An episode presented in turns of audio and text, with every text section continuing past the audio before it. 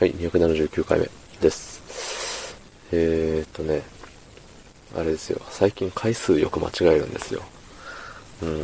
今日はね、279回目でおそらく合ってるんですけど、まあ、だからなんだっていう話ですね。うん。そういう時はコメント読まないんですけど、あえ、あれですよ。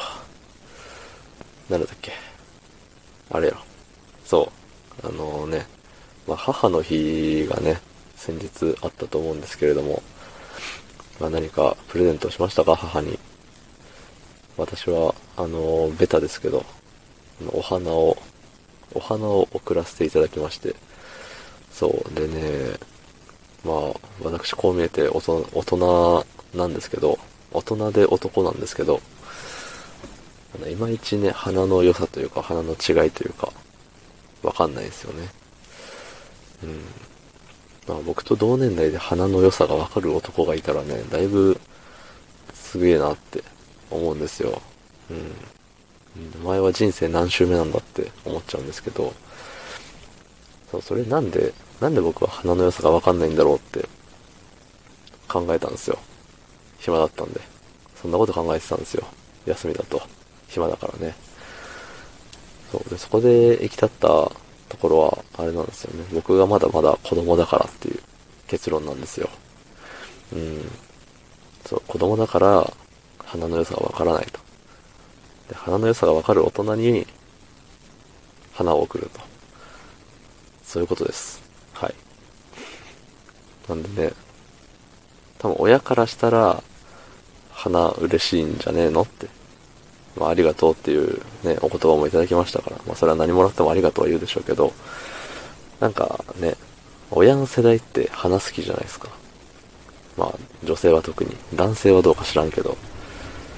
そう。なんでね、大人は花が好きっていう、考えた結果ですね。うん。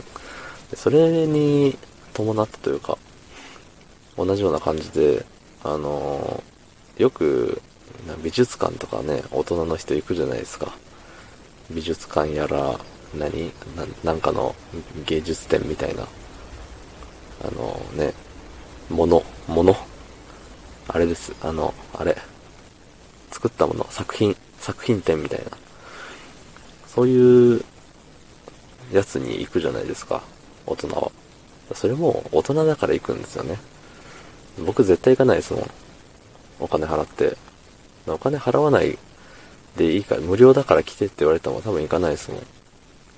だって良さわかんねえし。うん。そういうところも、あれ、大人だから、その、絵の良さがわかる。大人だから、その作品の良さがわかるっていうことだと思うんですよね。そう。総じて言うと、大人はね、動かないものの良さがわかるんですよ。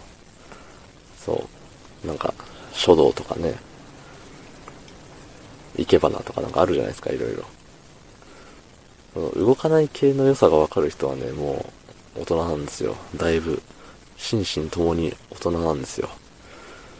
で、その動かない系のものの良さがわからない僕みたいな人間はね、永遠に子供なんですよ。クソガキ、クソガキです、クソガキ。うん。だからね、なんだろう。まあ、なんも、ね、そのお花を見ても何も思わないわけじゃないけど、あ、あ、綺麗とか、あ、いい色してるとか、そういうのは思うけど、その良さ、じゃあこの、この花とこの花の違いは何でしょうみたいな。ん色？みたいななっちゃうんですよね、僕みたいなレベルの低い人間は。やっぱね、高レベルな人間になると、あ、これは、これはなんとかっていう花で、何月ぐらいに、ね、あれ、花開いて、どれぐらいで、みたいな、そういうのがね、わかるんですよね、きっと。なんか絵見ても何も、絵の方が多分僕何も思わないですね。絵だ。思うだけで、この色、色もよくわかんないしね。何色と何色混ぜたら何色とかも全くわからんし、青と水色も別にほぼ一緒だと思ってるし、そう。だからね、っていうことを一人考えていました。うん。そんなことしてたら、一日が終わりましたね。それだけじゃないですけど。っていうお話でした。はい。では、昨日の配信を聞いてくれた方、いいねを押してくれた方、ありがとうございます。明日もお願いします。ありがとうございました。